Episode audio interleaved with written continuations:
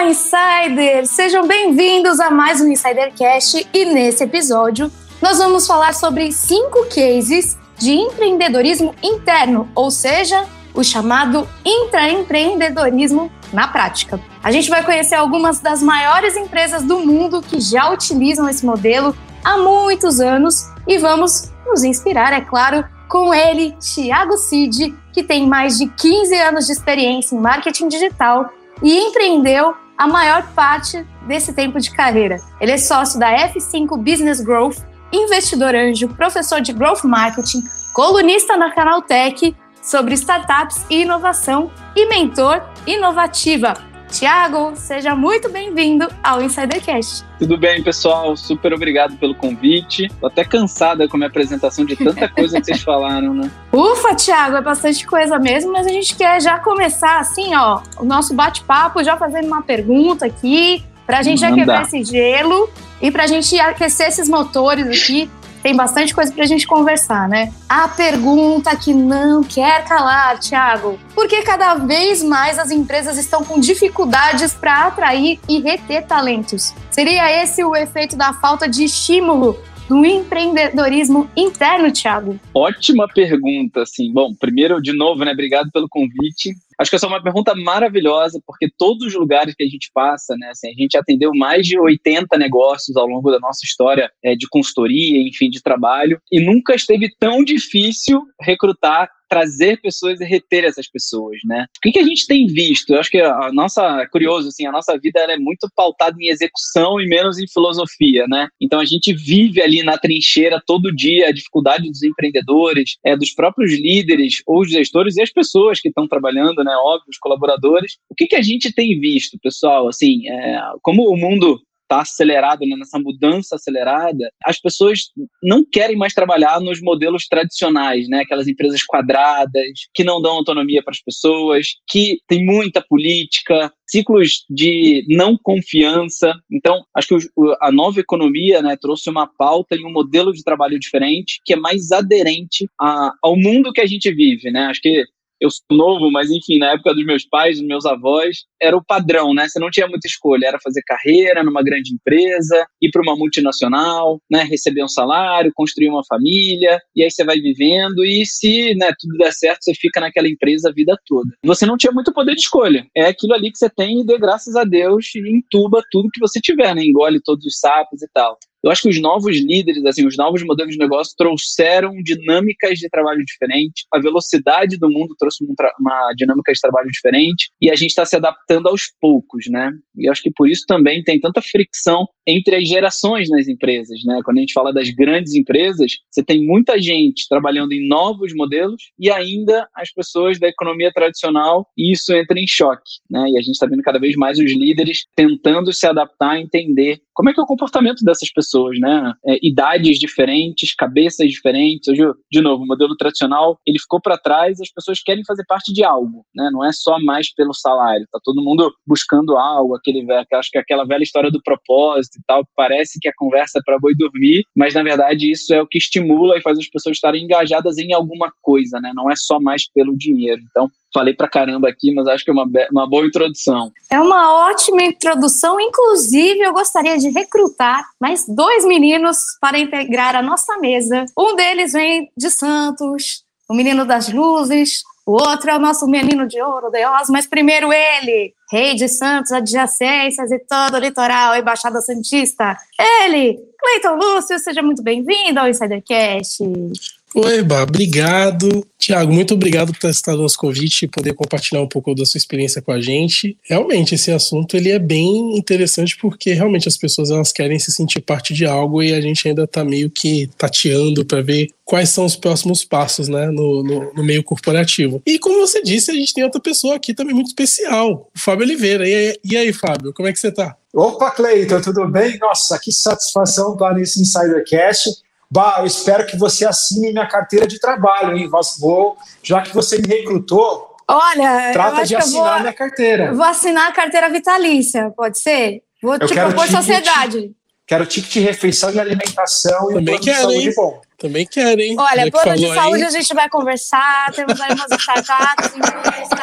Plano de investimento a gente também pode conversar com uma fintech. Aí eu registro vocês, tá bom, meninos?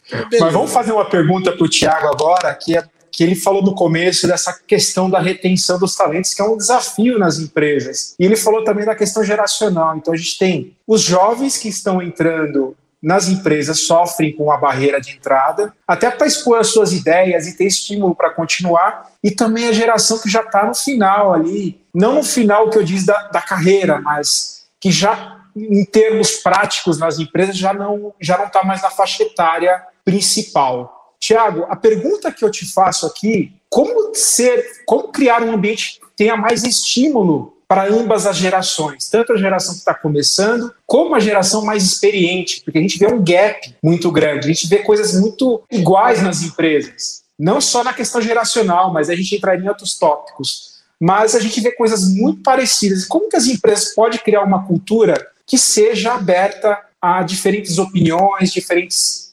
idades, enfim, tudo isso que você comentou no início? Cara, é assim, de novo, né? Essa é uma ótima pergunta também, porque hum, não tem receita de bolo, né? Assim, acho que não tem um padrão que você constrói e aí você vai adaptando. Eu acho que tem hoje boas práticas do que essa geração, e não só de idade, mas do que o mundo está pedindo, né? Então, a gente sempre faz um depara de coisas que acontecem, que você tem coisas que estão acontecendo, que você pode fechar o olho e dizer, bom, isso não vai acontecer aqui, não é para mim, acho isso bobeira, né, assim, tô, desculpem o, o francês aqui, mas ah, tô cagando para isso. Fato é que as coisas vão acontecer, né? E quando começa as coisas a serem faladas em massa, é porque tem alguma coisa. E a mentalidade da empresa tradicional, às vezes, é tapar o olho para isso e dizer, cara, isso aqui não vai chegar aqui, eu não aceito, isso aqui não funciona aqui desse jeito. Então, muito provavelmente, ela vai sofrer essas consequências em breve. Porque é uma pressão mundial, né? É da geração, e de novo, não é de idade, é do momento que a gente vive. Então,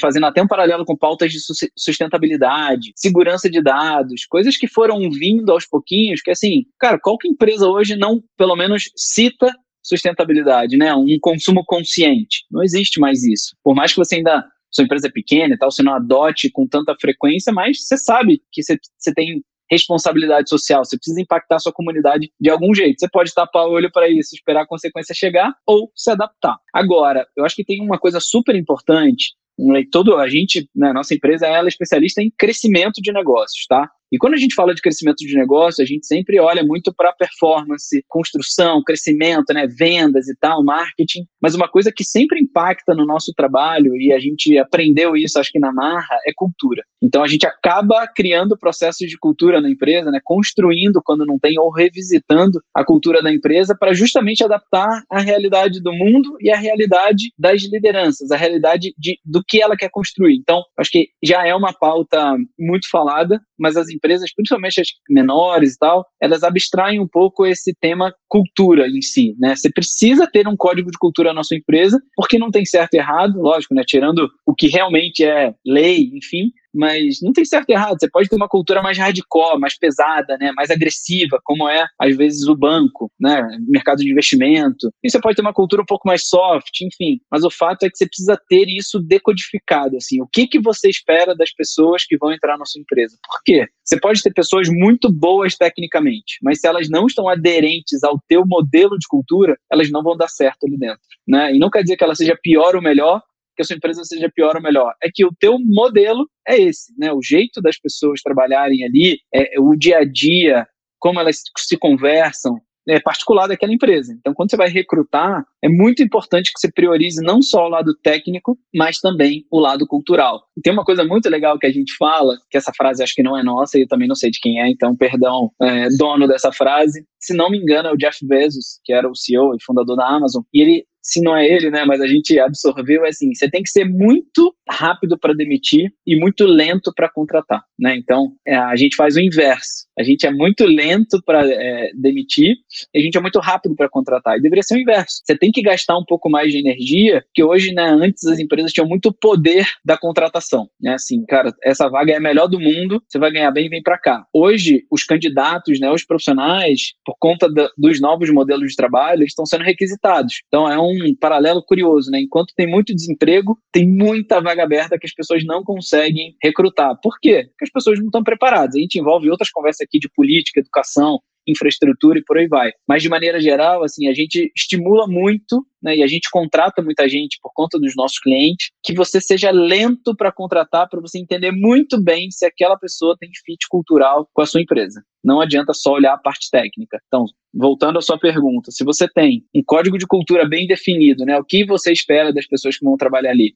quais são os valores, qual o DNA da tua empresa, e você vai se depara com quem você vai contratar, a sua chance de erro é menor. Nós aqui temos perfis diferentes, né? Então eu posso não me dar bem no banco. Provavelmente eu não me daria bem no banco, né? Eu sou cara, eu gosto de fazer coisa, eu me meto, eu falo, eu corro, sou maluco, eu brinco, eu converso com as pessoas. Cara, no banco é mais corporativo, tem que ir de terno, pô, eu uso camiseta, né? Eu uso camisa de botão também, quando eu vou para reunião, mas eu acho que eu não me adapto àquela cultura ali mais dura, mais engessada. Eu, eu vivo talvez por isso eu tenha empreendido né, da minha carreira toda, trabalhei em duas empresas, mas talvez eu tenha não me adapte porque eu não tenho a cultura. Quer dizer que a empresa está errada? Não, eu só não tenho a cultura daquela empresa. Acho que é um pouco do que do, da receitinha de como modelar e tentar trazer pessoas e manter essas pessoas. Enquanto você foi falando, Thiago, ficou muito claro para mim que hoje em dia para você reter o talento não é só jogar dinheiro na pessoa e pronto, olha, eu tô te pagando bem, fica aí. Hoje em dia é, reter talento é quase um relacionamento, né? É quase você dar match ali no, no Tinder corporativo e criar um relacionamento verdadeiro com aquela pessoa. Então a cultura realmente é importantíssima porque você comunica para o empregado, colaborador, seja qual seja a palavra, o que que ele pode esperar da empresa. E ele sabendo disso, se ele tiver alinhado, ele fica, se ele não tiver, sai, tudo bem, vida que segue, né? E é isso, cara é sensacional, porque hoje em dia as pessoas elas, elas priorizam muito mais elas se, se identificarem com a empresa do que necessariamente o salário. O salário, claro que é importante, mas a pessoa ela tem que estar inserida na empresa de uma maneira saudável e fluida, porque ela vai passar a maior parte do tempo fazendo aquilo. Então elas priorizam muito a saúde mental delas. Cara, e assim, ó, se você parar para pensar, né, a gente lida com muita gente porque somos uma consultoria. Então a gente lida com times, né, com então, muitas empresas e a gente viu culturas variadas. A gente já viu vários talentos apagando dentro da empresa porque a gestão não estimula de maneira correta aquele profissional. Qual que é o caos, né? Eu, eu, sempre brinco que tem o um mundo lindo e tem a realidade. O mundo lindo é tudo isso que eu estou contando para vocês. A realidade é bem mais dura. Por quê? Pô, você imagina um Itaú da vida, um, uma, uma grande empresa que tem 300 mil colaboradores, 100 mil, 10 mil. Como é que você mantém? Né? São pessoas muito diferentes, né? São grupos diferentes e tal. Como é que você mantém uma cultura alinhada com tanta gente assim? Então, o buraco é bem mais embaixo, é bem mais difícil. Mas aí, de novo, né? Eu acho que tem boas práticas hoje que a gente consegue estimular pessoas ao seu máximo potencial. Acho que essa é a nossa conversa. E a gente erra, os gestores erram, o RH erra, o CEO erra. Não é que temos pessoas perfeitas, empresas perfeitas, não tem. Eu brincava, né, que todo, todo empreendedor, a gente lidou com empresas de tamanho diferente, todo mundo quer ter empresa perfeita, né? Minha empresa incrível, todo mundo ama trabalhar aqui, todo mundo cara, realmente as pessoas gostam, mas assim, não, não existe castelo da Disney, né? O castelo da Cinderela. Quando você vai no castelo lá da Disney, você vai lá atrás, é gente trabalhando dessa escada, o cara pintando a corda arrebentando mas ali na frente tá bonito, né? Então, mas ninguém atura mais, cara. Eu acho assim, líderes grosseiros, sabe assim, é, abusos mentais, etc. Não tô nem sim, falando sim. do lado mais agressivo, mas as pessoas querem fazer parte de algo, cara. Se você exclui essas pessoas, né? Se você tem um egocentrismo muito alto, muita política, você vai apagando as pessoas, né? E o cara não quer trabalhar ali. Você pode dar o triplo de salário para ele, ele vai se manter enquanto ele aguentar porque obviamente dinheiro é um baita de um estímulo e é necessário. Mas tem uma hora que ele vai falar, puta, não é aqui para mim. Vou sair para empreender, eu vou trabalhar em outro lugar para ganhar menos, não quero, tô ficando doente. Eu acho que todo mundo já passou por isso aqui. Acho que no Insider Cash, principalmente, a gente tem alguns cases aqui pessoais, eu também já passei muito por isso, que chegou um momento em um determinado trabalho que, tipo, o dinheiro já não fazia sentido para mim, porque apesar de eu ganhar bem, eu acordava infeliz e dormia infeliz. Então, não, fazia, não compensava mais. Tiago, eu eu queria continuar aqui também e te perguntar sobre o seguinte: né? a gente falou sobre retenção de talento, sobre pertencimento dentro de uma empresa. Uma das características do talento de uma pessoa que é considerada um talento na empresa é ela ser um empreendedor interno, né? E esse assunto já não é novo. Eu já vi muita gente falando sobre intraempreendedorismo. Mas eu queria saber de você o que, que você acha que é intraempreendedorismo e se ele realmente existe, né? Porque se fala muito, mas na prática, às vezes a gente não vê isso muito nas empresas, né? Eu queria saber de você, Tiago. Cara, por coincidência ou não, eu escrevi um pouco sobre intraempreendedorismo porque eu acho que ele é, é muito latente assim na minha vida, né? Você, é, é, claro, é claramente você vê quando você lida com pessoas ou quando você está dentro de empresas, você vê pessoas que têm um perfil empreendedor e pessoas que não, né? Pessoas que estão ali de verdade, né? Que é aquela coisa mais batida no mundo que eu nem gosto tanto, ser, ah, você tem que vestir a camisa da empresa. Mas claramente você vê pessoas que estão realmente engajadas com aquilo ali e as que não estão. E como consequência disso, essas pessoas que estão mais engajadas, elas acabam se destacando mais, elas acabam subindo mais rápido, né? Porque ela está verdadeiramente ali dentro querendo fazer coisas, né? O assunto intraempreendedorismo não é novo, ele é bem antigo, inclusive, assim, pô, tem empresa como é, 3M, Intel, eles já estimulam o intraempreendedorismo há muitos anos, mas para mim o que, que, é a diferença né, do que acontecia para o que está acontecendo hoje? Acho que antigamente, quando começou-se a entender um pouco mais isso e decifrar esses códigos, acho que as pessoas criavam programas de empreendedorismo na empresa, né, intraempreendedorismo. E isso tinha início, meio e fim. Né? Vamos criar aqui um programa de empreendedorismo para estimular novos negócios, né, estimular tal, tal, tal. Hoje eu acho que a coisa começou a ficar mais internalizada e tem até um glamour, assim, né? Eu sou empreendedor, cara. Você pode ter uma empresa que vale zero reais fatura zero reais. Você fala de ser empreendedor, parece que você é um cara muito foda. E, na verdade, eu acho que tem que até tirar um pouco dessa glamorização do empreendedorismo, porque acho que todo mundo tem mérito, né? Não é porque eu sou empreendedor, sou melhor do que o outro e tal. Acho que isso é mais, mais para a economia, para a criatividade, para o desenvolvimento né, de, é, das cidades, dos estados, dos países. É super importante o estímulo ao empreendedorismo, né? na essência, o que, que é o intraempreendedorismo para mim? É você, de fato, que acho que tem os dois lados. Um, a pessoa que tem o perfil, né, já um pouco do perfil empreendedor, e eu acho que o papel da empresa é criar um ambiente que proporcione o estímulo ao empreendedorismo. Porque não adianta também você falar, eu quero um perfil empreendedor. O cara entra lá, você bota ele numa gaiola e trabalha aqui do jeito que eu quero, faz o que eu mando e vida que segue, né? Não, não funciona assim. Então, acho que tem um papel muito forte das empresas de não virar um buzzword, né? Ah, eu tenho vários empreendedores aqui, aí todo mundo odeia, né, empresa. Aquela coisa da cultura tem um monte de cartaz colado, mas na prática ninguém pratica voltando à sua pergunta, né? Eu acho que o intraempreendedorismo existe. Tem vários estudos sobre resultado de empresas que estimulam verdadeiramente o, intraempreendedorismo e empresas que não. Tem um estudo de Harvard, eu posso até mandar para vocês depois, e aí vocês compartilham com a comunidade aqui. É, e eles fazem um teste real com quatro empresas, com programas específicos de intraempreendedorismo e com métricas bem definidas de resultado financeiro. E eles fazem esse comparativo ao longo de um ano para ver as empresas que se destacam com qual velocidade, a partir do quê. As empresas que se, que se propuseram a ter programas de empreendedorismo bem estruturados, né, que fosse a cultura da empresa e não projetos de início, meio e fim, elas tiveram um resultado cinco vezes maior do que as empresas que não estimulavam o empreendedorismo. Então, eu acho que funciona, ele existe, mas ele precisa ser de verdade. Quando a gente faz o paralelo com empresas da economia tradicional, não necessariamente empresas da economia tradicional, mas empresas que querem só ter a embalagem de cool, de legal, de que estimula o empreendedorismo, esse processo ele vai por água abaixo, porque as pessoas percebem, né? Ninguém é idiota. Então tem uma hora que você fala, putz, os caras estão fazendo isso só para dizer que estão na moda e tal. As empresas que realmente fazem, estimulam e criam ambientes né, e programas, etc., isso envolve muita coisa, envolve risco, envolve ser suscetível a erro, é, envolve não acertar em tudo, envolve experimentar,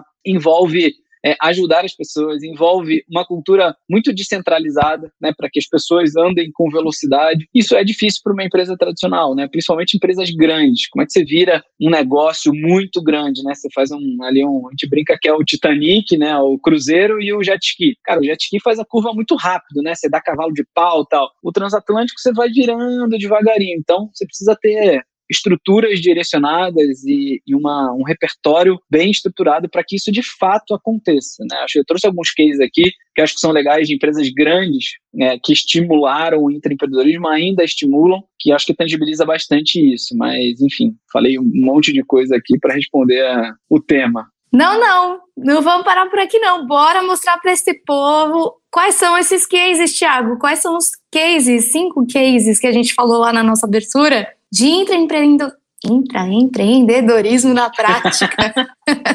Boa. Cara, assim, ó, eu vou, vou falar nomes aqui, depois a gente vou tentar explorar alguns deles, só por curiosidade, né? Vale ler, depois acho que cada um deles. Mas acho que um case clássico é o da 3M, né? Então o Post-it nasceu através. Que, deixa eu só fazer um. Vou voltar um pouco, tá? Não necessariamente todas as empresas têm declaradamente programas ou iniciativas de intraempreendedorismo. Às vezes, isso já é a cultura da empresa, né? Isso já é meio que implícito. Você entra, esse é o jeito da empresa. Então, naturalmente, as pessoas já vão, acho que se arriscando um pouco mais, tá? Outras empresas estimulam e criam programas ou iniciativas né, bem direcionadas para que isso aconteça. A gente já viu vários casos, inclusive, de empresas que criaram, não têm o perfil de ter intraempreendedores, criaram seus programas e eles simplesmente viraram projetos de gaveta. Muito legal, puta, tiveram várias ideias aqui que tem possibilidade de dar certo, mas né,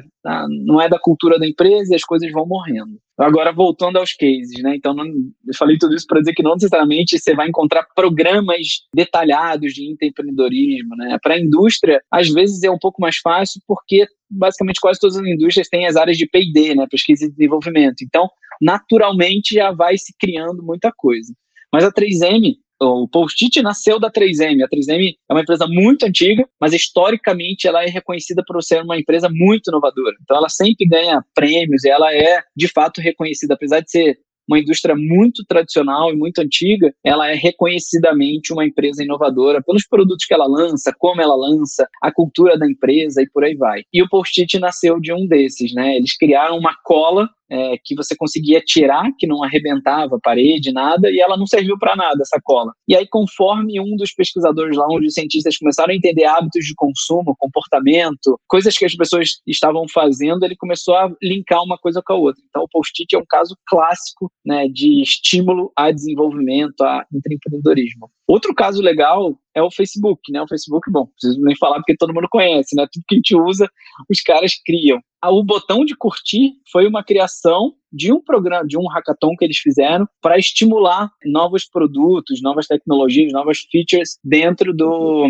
da plataforma. E o botão de curtir saiu de um desses negócios, né? Então você imagina. O que, que isso é legal de falar? Porque parece né, que a gente linka todas as criações ao Mark Zuckerberg. Né? O cara criou o Facebook. Tudo que acontece no Facebook é o cara que cria. Na verdade, não é isso. O cara tem uma empresa com centenas de milhares de pessoas. Né? Tinha um estudo bem legal, inclusive, que eles diziam que para cada um milhão de. Acho que era um milhão, enfim, se não me engano, os números estão errados, mas era cada um milhão de usuários tinha um engenheiro cuidando. Né? Então, assim, você imagina o quanto de ciência tem por trás. Os caras têm mais de bilhão de usuários, imagina o quanto de ciência tem por trás disso, né? Outro caso legal, o PlayStation foi criado através de um funcionário que estava incomodado com o Nintendo e ele ficava mexendo no Nintendo para criar um produto melhor do que o Nintendo, né? E a Sony meio que é, abstraiu aquilo ali, ela não, não deu tanta atenção quanto deveria. E um dos, dos caras mais sêniores lá, um dos gestores, entendeu o que, que era o protótipo do cara e apostou nesse projeto que é o PlayStation. E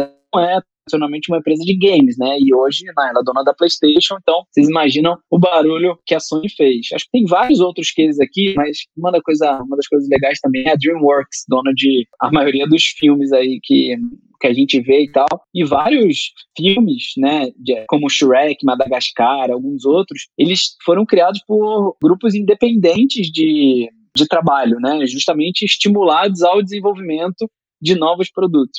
Então, acho que tem vários casos aqui, podia citar mais alguns que estimularam. A própria bom, a gente, né, a F5 faz parte do grupo FSB, e o grupo FSB passou por, essa, por esse processo agora, né, de criar novos negócios com uma com estímulo ao empreendedorismo, com estímulo à inovação, o que, que vai acontecer daqui para frente e que outras coisas a gente pode criar aqui dentro, né? E isso tem acontecido lá dentro, o que é bem legal, né? F5 não surgiu necessariamente disso, mas ela veio dessa demanda. Era uma demanda latente, essa competência não existia dentro da casa e a gente foi absorvido pela FSB justamente com essa mentalidade, né? Então, a gente costuma dizer assim, que você precisa questionar o teu modelo vigente para construir novas coisas, né? Então você precisa tem um texto muito legal que fala sobre inovação e aí tem tudo a ver com empreendedorismo, né? Pois eu, de novo, eu mando o link para vocês desse estudo para a turma ver. As empresas buscam empreendedores justamente por conta do asset que eles trazem, né? A velocidade. É, o, o empreendedor, ele é muito palavras resilientes, vocês vão querer me bater, né, se eu falar, mas o empreendedor realmente ele é resiliente, ele tem mais velocidade, né? Ele, ele não cai tão fácil. E a gente brinca que o empreendedor quando cai, ele cai atirando, né? Ele não, ele não morre, ele morre atirando. Ele, ele cai, mas ele cai atirando. Então, acho que, enfim, vou, vou voltar aqui para vocês puxarem mais perguntas. Tem vários cases legais de, desses estímulos. E não é uma, uma modinha, né? Assim, é, é comprovadamente gera mais resultado por conta das características do que é ser um empreendedor. Simplesmente por isso. Perfeito, Tiago. Tiago, um ponto importante que você falou nesses cases que eu notei é que o que falta para as empresas, quando a questão é inovação e intraempreendedorismo, é a intolerância, a falta de tolerância ao erro. O desafio à criatividade, porque você falou aí de bons exemplos que as pessoas foram, provavelmente elas erraram demais até chegar a um produto final por da Sony para um PlayStation, da 3M para o Post-it. Né? Você imagina, se a empresa cria uma cultura que ela tolera o erro como parte do processo criativo, as empresas só têm a ganhar. Mas o que a gente vê é justamente ao contrário na maioria das empresas. O erro é intolerável e as pessoas são punidas por isso. Isso acaba acarretando aí nessa falta de criatividade e as pessoas sentem cada vez mais estimuladas à inovação. Tiago, eu queria perguntar para você agora. A gente tem, vai dar uma quebrada agora no episódio e a gente tem um quadro que chama Pergunta Coringa. Essa pergunta Coringa é muito interessante que você, a gente desafia aqui o nosso entrevistado a escolher um número de 1 a 10. Você escolhe o número e a gente faz aqui uma pergunta randômica para você. Então vai ser bem na sorte. A gente não vai perguntar aquela pergunta da ilha deserta que a gente comentou aqui nos bastidores, que o Cleiton costuma fazer, mas a gente vai fazer uma pergunta legal para você. Topa o desafio? Boa. Preciso ter medo? Não, posso ir tranquilo. Não, vai tranquilo, vai tranquilo. A gente, a gente promete não, não abusar. Não ser muito maldoso. Então eu vou no número 8. Poxa, número 8. Tem alguma opção por você ter escolhido 8? Ou é um número que você gosta? Cara, eu não sei, acho que eu sou mais, mais aderente a números pares, não sei porquê, e acho ah. que não, não, tem nenhuma, nada específico, mas você tá perguntando, eu posso refazer, cara, posso escolher outro. Não, tá ótimo, número 8, porque alguns convidados falam que é um número que é infinito, né? Você, ah, ele boa. tem uma questão entre pessoas que, que se ligaram muito nisso quando escolhem esse número. Mas vamos lá para a pergunta. É, você é um investidor anjo, né? a gente viu aqui, a gente na tua biografia. A gente quer saber, atrás desse anjo que você tem como investimento, quais são o anjo ou os anjos da sua vida? Cara, boa, boa pergunta. Bom, acho que primeiro, assim, né, sem puxar o saco, mas já puxando o saco, o Renato, que é meu sócio hoje, ele foi quase meu. Ele era um cara que era meu mentor, de fato, né? Assim, quando eu, eu sou carioca, e quando eu vim para São Paulo, eu estava fazendo uma transição, né? Eu tinha deixado, eu vendi a participação da empresa que eu tinha, e eu estava vindo para São Paulo. Foi a minha primeira experiência no mercado corporativo, cara. nunca tinha trabalhado para ninguém. A minha sensação é que eu precisava passar pelo mercado corporativo para entender entender como funcionava, né? Assim, eu acho que eu sempre fui me arriscando muito, comecei a trabalhar muito novo. Se eu contasse, bom, um dia a gente tem que fazer um podcast só para eu contar aqui as coisas que eu fiz que vocês vão chorar de rir. Mas quando eu vim para São Paulo, eu acabei passando um processo seletivo de uma empresa que era bem corporativa. O Renato fazia consultoria para essa empresa, o Renato Mendes. E ele foi o cara que me entrevistou e deu a palavra final, né? Então, ele é um cara que me ensina muita coisa, assim, é, acho que até se arriscar de investir nas empresas, né, abusar um pouco da sorte. Ele é um cara que realmente, assim, acho que é um anjo. Não posso deixar de falar da minha esposa, né, acho que ela é quem salva nossas vidas aqui. Eu sou um cara muito workaholic, então eu trabalho muito, esqueço um pouco das coisas da casa, né, e, enfim. Então acho que ela se divide entre trabalho e puxão de orelha aqui para organizar a casa. E, cara, assim, sendo muito clichê, eu acho que meus pais foram pais muito parceiros, assim, porque minha mãe, ela sempre teve um perfil de meu filho vai fazer concurso público. E eu comecei a trabalhar com 14 para 15 anos vendendo coisas. Então você imagina, ela falando para mim: "Não, você tem que ter segurança, tem que ter estabilidade, a vida já é muito difícil". A nossa vida, né, minha a vida dos meus pais sempre foi muito altos e baixos, assim, passou por maus bocados. Então a cabeça dela é segurança. Meu pai era um cara mais, cara, vai ser feliz, entendeu? Faz o que você acha que tem que fazer, só não faz maluquice demais, né? Porque senão depois você vai ter atrás de prejuízo. Então eu tinha maluquices ali controladas, né? Do coisa, puta, não vou fazer faculdade. Não, você vai fazer faculdade sim, né? Por mais que você não queira, você tem que estudar, porque eu já fui fazendo muita coisa, principalmente no mercado de comunicação, então a minha vida foi inversa, né? Eu ia fazendo, depois eu ia aprendendo, então foi muito paulada. Mas eu acho que esses três pilares, assim, tem vários amigos que me estimularam muito também, mas eu acho que esse, esses três personagens, assim, são muito é, marcantes. Que legal, Thiago, conhecer um pouco da sua rede de apoio e você dar crédito aos seus pais, né? Não é clichê, não. Tem muita gente que, infelizmente, não tem como contar com os pais, infelizmente, né? É verdade. Então não é clichê, não. Pode ficar tranquilo em relação a é isso. É verdade, cara. Tiago, é verdade. Queria falar um pouco sobre desafios com você, né? A gente percebeu ao longo do episódio que você tem mais de 15 anos de experiência no marketing digital. É, lá na sua bio, lá no comecinho, a gente falou que você empreendeu a maior parte do tempo. Você é sócio da F5, é investidor anjo, é professor de Growth Marketing, colunista do Canal Tech. Bastante coisa. Exato. Mas assim, a gente acredita que pessoas de sucesso passam por grandes desafios, né? E são depois da superação desses desafios que vêm essas conquistas. E para inspirar a audiência, a gente costuma perguntar para essas pessoas quais foram os seus maiores desafios, tanto pessoais quanto profissionais, e principalmente, se você puder contar um desafio e também o que você aprendeu com ele, seria muito interessante, porque a maioria, a grande parte do pessoal que assiste o Insidercast são pessoas que estão no início de carreira. Então é sempre muito legal saber que, poxa, o cara tem um sucesso, mas ele passou por tantos desafios. Então, eu, para eu ter esse sucesso também, provavelmente eu vou passar por alguns desafios, mas eu não vou desanimar, não. Porque eu tenho um exemplo, como o Thiago me contou lá no episódio do Insider Cash. Então, seria muito legal se você pudesse contar um pouquinho sobre a sua história e sobre seus desafios. Legal. Boa pergunta, cara. Vamos lá, vou começar do começo, tá? De novo, a minha a minha vida não foi uma vida difícil, né? Posso falar que eu era nossa, mas assim, ela não foi uma vida fácil, né? Acho que meu, meus pais são pais de classe média. Eu ouvi a vida inteira a seguinte frase: a gente trabalha para pagar as contas. Né? Essa era a frase não pejorativamente, né? No sentido de ah, a vida é essa, mas no sentido de que é o que eles conseguiram. É isso, né? Assim, pô, a gente trabalha para pagar as contas. E eu acho que desde pequena, por esses estímulos, assim, de, de dificuldade, né, de, puta, ah, eu queria vou dizer que eu queria ser rico, mas eu não aceitava aquilo. Pô, não quero trabalhar para pagar conta. Pô, eu quero viver, né? Você quer fazer coisas, quer viajar, você quer comprar coisas e tal. Mas eu acho que o meu estímulo ele não era tão financeiro. Eu acho que ele era mais de conquista. Assim, eu sou um cara de, de construção. Eu gosto de construir coisas. Eu gosto de projetos. Vamos fazendo, vamos fazendo, vamos fazendo. Eu não tive uma boa educação. Né? Eu não estudei nos melhores colégios. Eu morava numa cidade que era, tipo, 60 quilômetros. Tem o Rio, tem uma cidade vizinha que é Niterói, e eu morava em Maricá, que é uma cidadezinha, assim, primeira cidade da região dos lagos e tal. É uma cidade super pequena. Fui morar lá quando eu tinha 13, 14 anos e não tinha nada, cara. Onde eu morava não passava nem ônibus, pra vocês terem noção, né? Para ir pro colégio, vocês imaginam o caos que era. Então, assim, acho que o primeiro desafio era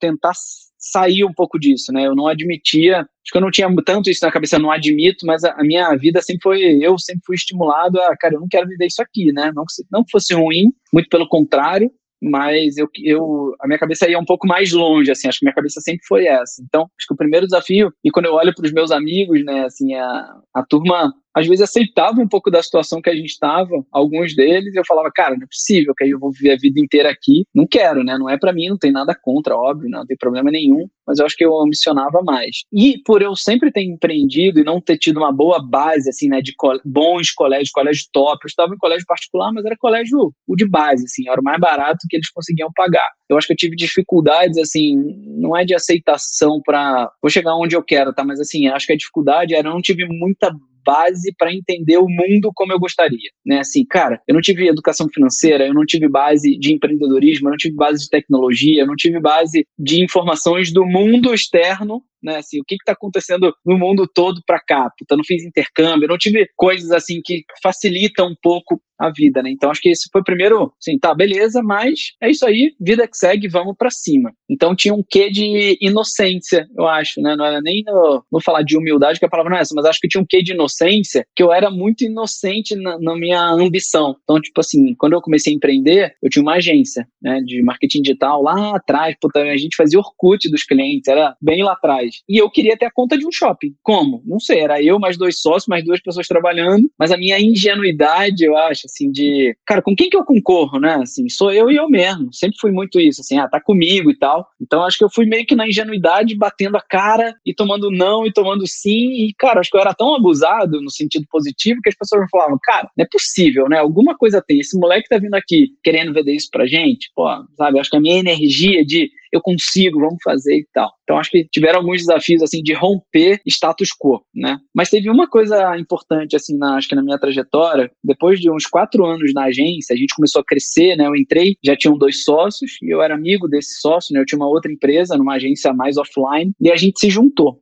né, com o intuito de crescer, de juntar um pouco de competências. E eu acho que em um ano e meio, a gente, um ano e meio, dois anos, a gente chegou a 30 pessoas lá, 30 funcionários, ainda todo mundo CLT, eu tinha 20 e poucos anos. Então, acho que pra gente era uma coisa de maluco, né? A gente sustenta 30 e poucas famílias. Olha que coisa, né? Acho que isso balançava um pouco, mas a gente ia para cima. E a gente queria ter um outro negócio. Né? A gente não sabia o que era startup, nunca tinha ouvido falar o termo e tal, mas a gente queria ter um negócio que fosse mais escalável, que não dependesse tanto dessa mão de obra das pessoas e tal, prestação de serviço, e a gente construiu uma startup. E aí eu volto o que da ingenuidade, né? Falei assim, cara, a gente, a agência sustenta nossas vidas. Então a nossa premissa era, a gente não vai tirar dinheiro do bolso ou do caixa para sustentar essa nova operação. Vamos fazer elas pagar ou a gente vai arrumar dinheiro com alguém para né, apostar aqui. E aí foi a primeira vez que eu tive contato com um programa de aceleração, de investimento, nem era de aceleração, era de investimento anjo. E, cara, assim, bom, de novo, né? Eu falei, eu não tive uma base muito estruturada, principalmente de finanças. Depois eu estudei, né? Eu fui aprimorando, lógico. E eu lidei lá com um grupo de investidores. Então, na minha primeira apresentação do pitch, que eu não sabia nem o que era pitch e tal, então, cara, eu brinco que eu preenchi mais de 40 formulários, espanhol, inglês, Google Tradutor. Era um caos, porque eu queria viver esse mundo, né? Será que eu consigo levantar dinheiro? Porque eu acredito na minha ideia. Eu acho que o desafio, assim, esse foi um desafio da gente acreditar que a gente era capaz de levantar capital de uma empresa de Niterói, puta, pequena e tal, um negócio meio que assim, não é pra gente esse mundo, né? E acabou que a gente conseguiu, a gente foi aprovado, foi desaprovado foi aprovado, foi desaprovado e no final a gente foi aprovado. Então eu quase infartei nesse período. E eu acho que o grande desafio para mim foi um baita de um aprendizado, foi lidar com os investidores. Né? A gente teve sete investidores e os caras eram ex-executivos e executivos, né, muito grandes assim. Então a gente teve puta, diretores globais de multinacional. Então o cara tinha time oito países. um dos nossos investidores foi presidente da Petrobras. O outro investidor foi é, é CEO da Accenture, que é uma das maiores consultorias do mundo. Então, a gente tinha sete caras ali sentados na mesa com a gente, que eram caras muito foda, assim, que era difícil de debater. E uma coisa eu aprendi com eles, assim, que eles falavam o seguinte: a gente é muito bom no que a gente faz, mas vocês são muito bons no que vocês fazem. A gente não entende o que vocês estão falando, a gente entende de business. Mas, cara, digital, performance, produto, estratégia de crescimento, growth, dados, analytics, cara, eu não sei o que vocês estão falando. Eu sei modelo de negócio, quanto você precisa de dinheiro, qual que é a tua projeção e se você está alcançando ou não. Mas eu tinha que fazer reporte para esses caras, eu tinha reunião é, mensal com os sete, era só bombardeio, imagina, cara, os caras CEOs e tal, e era só pergunta é, cabulosa. A partir daí, eu acho que eu também tomei um pouco mais de confiança, assim, no todo, sabe? Acho que a agência me trouxe bastante confiança. A gente ganhou contas de shopping, de rede de shopping, de construtora, muito na doideira. Vamos, a gente dá um jeito. E essa da startup, eu acho que foi um baita aprendizado. Ela não deu certo, Acho que a gente não tinha todas as competências necessárias, mas a gente sabia fazer o, o básico. E depois eu fui aprendendo muito ali produto digital. E dali começou a minha, acho que minha vida de growth mesmo, olhar crescimento de empresa. Então, nossa, falei pra caramba, tô até, daqui a pouco eu vou ficar emocionado aqui, pessoal. Alguém aparece aí, Imagina. fala. Daqui a pouco eu vou chorar aqui lembrando tudo.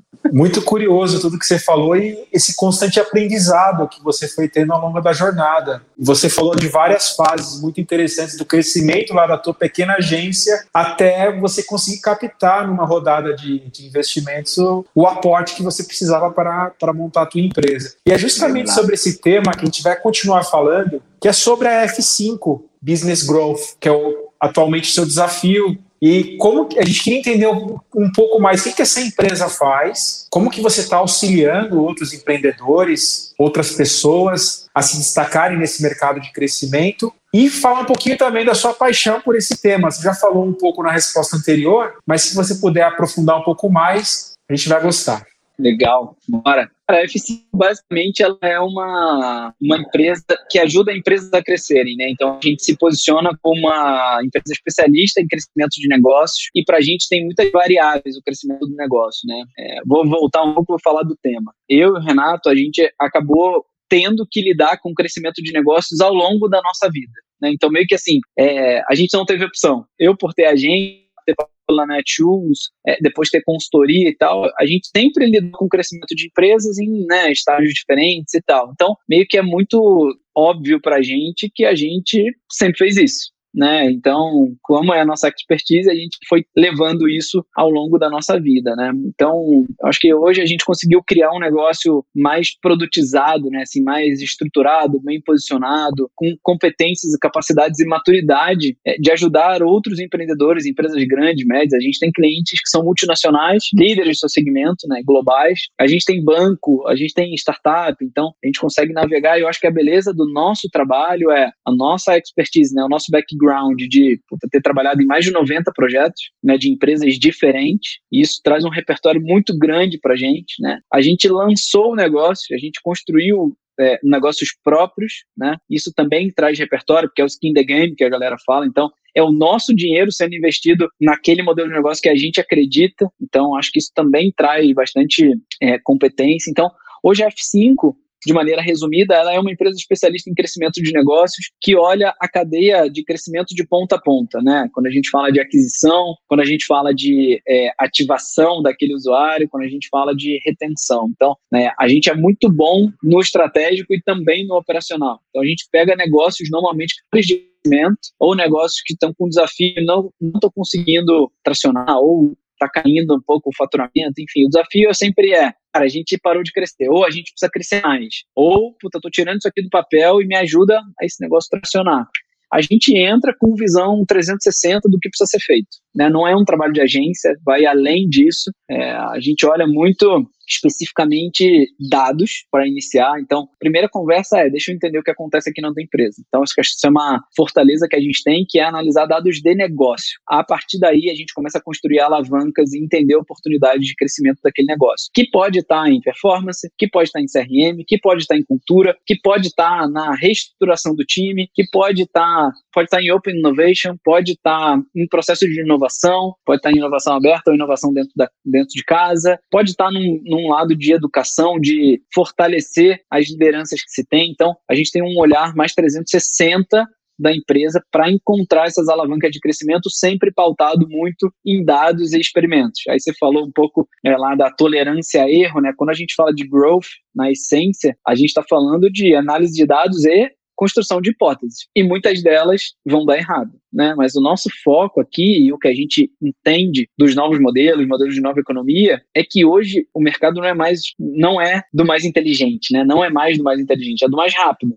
Por que isso? Porque você precisa aprender rápido, né? Antes as empresas tinham, acho que muito, já falei isso, mas elas eram muito egocentradas, né? É o que eu quero, é o que eu mando, é o que é bom para mim. Eu sei fazer, o meu mercado eu domino. E hoje, cara, o mercado, o mundo tá de cabeça para baixo. Então, quando a gente fala de errar, na verdade o que a gente está querendo dizer é a gente tem que aprender muito rápido. Então não dá para ser mais eu construindo dentro de casa. Eu entendo o mercado, entendo o cliente, volto para casa, prototipo, experimento as minhas hipóteses e aí eu vou vendo o que está dando certo e dando errado errado. E óbvio, né, que eu costumo dizer que tem o erro burro e o erro combinado. O erro burro é errei, só errei. O erro combinado é, tem premissa, é pautado em alguma coisa, está estruturado para o que pode acontecer e a gente precisa chegar nesse lugar aqui. Se não chegou, a gente vai entender se faz sentido continuar é, ou não continuar. E normalmente, se não dá o resultado que a gente espera, a gente joga abaixo e a gente vai prototipando, experimentando novos caminhos. Então, os modelos de nova economia e o que a gente se propõe a fazer é com base nos dados, né, a gente é muito bom de negócio, eu acho que a gente viu tantos modelos, tantos modelos de nova economia,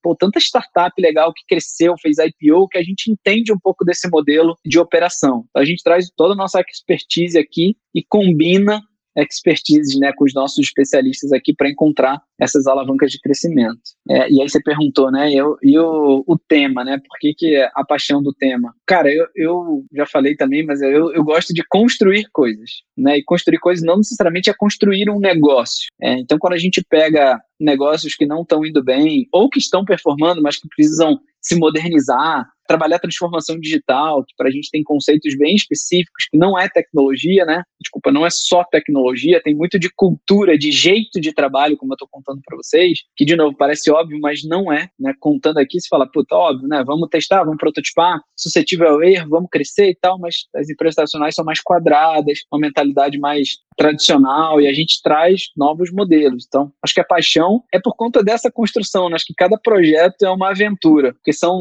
hoje a gente tem alguns projetos, né?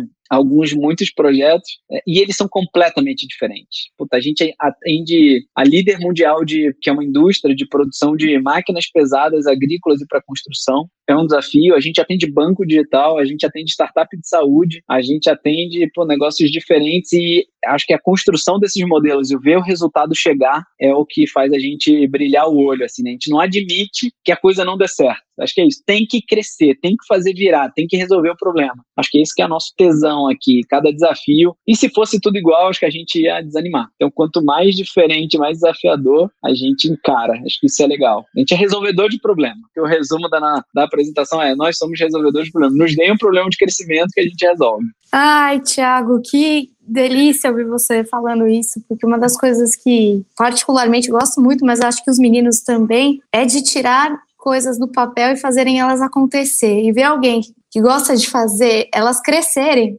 né? Criar e fazer crescer é tão legal quanto. Infelizmente, a gente está chegando no final do nosso papo de hoje. Ai, que Daria, dar, Vamos fazer lá, um, dois, três e. Ah, ah, gente... ah, já acabou. Plateia, plateia. Ah, peraí que eu vou chamar os meninos para reforçar o coro. Peraí. Vamos lá, três, dois, um e todo mundo. Ah, ah acabou.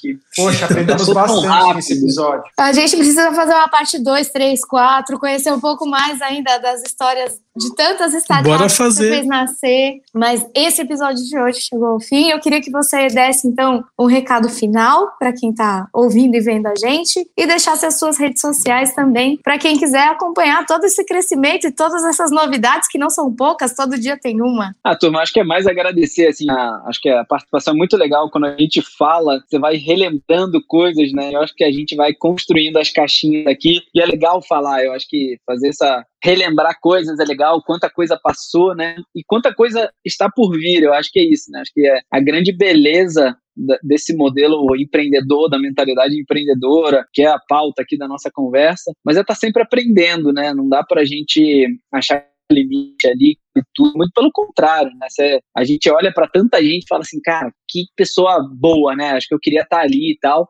Mas eu acho que o recado é: a gente não pode parar de aprender, né? Arriscar. Acho que isso foi uma coisa muito intrínseca na minha vida, né? Arriscar. Cara, vamos tentar, vai com confiança, assim, acho que com coração a coisa acontece. Dá medo, dá problema, né? O mundo não é lindo. Essas histórias, quando passam, são mais legais, né? E a gente tem que tentar aproveitar a jornada. Então acho que é isso, tá? Cara, arriscar, conversar com gente. Eu fui muito, acho que uma coisa que me trouxe bastante repertório assim é conhecer pessoas, né? Todo toda semana eu tô conversando com gente nova, seja cliente para proposta, puta ex-alunos, pessoas. É muito legal conhecer gente porque você vai absorvendo coisas ali, é, e eu gosto muito de ficar aprendendo e, e conversar, você percebendo que eu gosto de falar, né? Então, eu preciso, isso eu não preciso falar para vocês. Bom, as minhas redes sociais são Thiago Cid, Thiago com H e o Cid é C-I-D. O LinkedIn é só isso, Thiago Cid, acho que vai aparecer lá. O Instagram é Thiago Cid Underline e só, não tem outras redes sociais, são essas duas. E quem quiser, acho que entrar em contato por conta da empresa e quiser meu e-mail é thiago.f5bg.com. É isso, me encontrem lá nas redes, vamos trocar mais ideia, me chamem para falar que eu estou disponível. Thiago, brigadão por ter compartilhado seu tempo, seu conhecimento com a gente, como eu disse lá no começo do episódio. Cara, já te adicionei lá no no, LinkedIn, você foi falando, eu já te adicionei lá. É muito legal que, que deu muito match aqui com a gente, porque a gente se identificou muito. A gente adora conhecer pessoas, a gente. O, o programa em si já proporciona isso, né? Todos os dias nós conhecemos pelo menos uma nova pessoa através das entrevistas do Insidercast, porque praticamente todos os dias nós temos pelo menos dois ou três programas para gravar, graças a Deus e graças à audiência que as pessoas também indicam muitos convidados e sempre são pessoas maravilhosas. Cara, foi sensacional, né? A Bárbara disse uma coisa também muito legal, que foi o seguinte, que assim como você, a gente gosta muito de tirar as coisas do papel. E durante a minha vida e a minha trajetória, a Bárbara sabe um pouquinho mais sobre isso, que a gente teve uma vida muito alguns anos da, da, das nossas vidas a gente, nós fomos companheiros, cara, era isso. Tipo, a gente tinha um plano, a gente tinha uma meta, não, vamos fazer isso, vamos. E vamos fazer até dar certo. Não importa ou dificuldade. E aí vem muito de conta com a parte de ser ingênuo, né?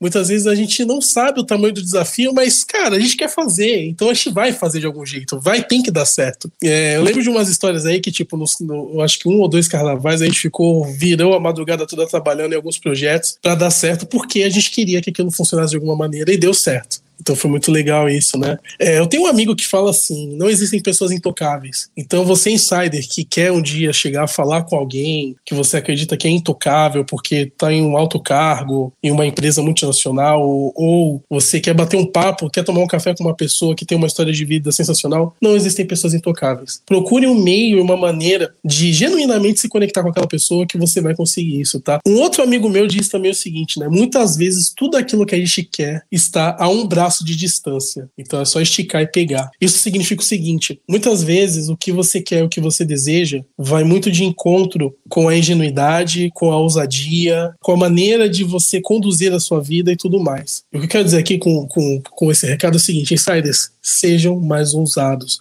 O mundo precisa de pessoas que paguem o preço e ponham a pele em risco. Obrigado, Cleiton. Olha só, aqui eu fiquei fazendo uma análise de tudo que a gente falou nesse episódio a primeira delas, a questão da cultura. Primeiro, as empresas precisam aprimorar os seus processos de divulgação da cultura interna. Então, muitas vezes, os meios de comunicação utilizados estão desatualizados. O simples comunicado interno muitas vezes não funciona mais. Então, seria importante que as empresas olhassem isso para mostrar a cultura para quem está dentro. E, e, também, muito mais do que isso, mostrar a cultura para quem está para fora da empresa. Muitas empresas sequer divulgam as suas ações, as suas bandeiras, o seu propósito, para atrair os, os talentos. Se quer um ambiente que incentive o empreendedorismo, as empresas precisam cada vez mais pensar na sua comunicação também, que é super importante, para dentro e para fora. E outro tema que a gente volta a falar aqui é o incentivar a criatividade. E para incentivar a criatividade, não punir o erro. Muitas empresas ainda punem o erro e isso acaba cortando toda a criatividade dos profissionais. Bom, esse é o meu recado de hoje e queria mandar um abraço para todos os insiders e também um abraço para Bar Rodrigues. Obrigado, Bar. Obrigada, Fá. Obrigada, Cleiton. Tiago, muito obrigada por aceitar o nosso convite, por compartilhar com a gente as suas experiências, as suas histórias. Você foi falando em uma frase que me veio muito forte à cabeça e que foi remodelada por um dos nossos entrevistados aqui, o Wellington Silvério, da John Deere, é que o, o não a gente já tem, vai em busca do sim. E ele reinterpretou a frase dizendo: o sim a gente já tem, Vai em busca do sim. Então, se arrisca, faz. É, como o Clayton falou, às vezes a gente fazia mais de mil anúncios, né? Numa tacada só. E, cara, será que vai dar certo? Será que não vai? E dá, dá certo. Se a gente se empenha em fazer, se a gente se arrisca e, e acredita naquilo antes de qualquer coisa, vira. Né? Quando você foi tentar o, o investimento para tua startup, você não sabia muito o que ia dar, o que, que ia acontecer. E aconteceu, você teve quase um infarto ali no meio do caminho? Quase teve, né? mas se recuperou, está bem, está investindo e virou um investidor anjo. Quantas coisas você não aprendeu com tudo isso? Então, eu acho que essa veia empreendedora, quem é picado por esse bichinho, né, do empreendedorismo, tem isso, como você falou, a, a palavra clichê, mas não tem como a gente fugir dela, né? Empreender precisa de resiliência, paciência, muita dedicação, muito empenho e muita fé naquilo, né, para que aquilo dê certo. Acho que todos nós nos identificamos muito com a tua história porque em algum momento a gente ou não se sentiu mais à vontade onde a gente e decidiu sair para empreender, ou muitas vezes duvidaram daquilo que a gente ia fazer, se daria certo ou não. É isso que ficou de, de insight para mim desse nosso bate-papo, que acho que vai ser só o primeiro de muitos que nós teremos ainda, né, Thiago? Temos ainda muito assunto aí para muitos bate-papos. E é isso. Então eu queria agradecer muito mais uma vez a Gil por, pela indicação aqui do nome do Thiago pra gente. Foi um prazer conversar com ele. Foi um prazer estar com vocês novamente, insiders. Sem vocês, a gente não estaria aqui completando e comemorando exatamente neste episódio 150 episódios no ar em menos de sete meses de vida. Muito obrigada a vocês pela audiência, por estarem aqui com a gente. Obrigada mais uma vez, Thiago. E se vocês tiverem uma dúvida, sugestão ou crítica, mandem para a gente no contato insidercom.com e acompanhem a gente nas redes sociais, YouTube, LinkedIn, Instagram, arroba InsiderCast. A gente se encontra no próximo programa. Até lá!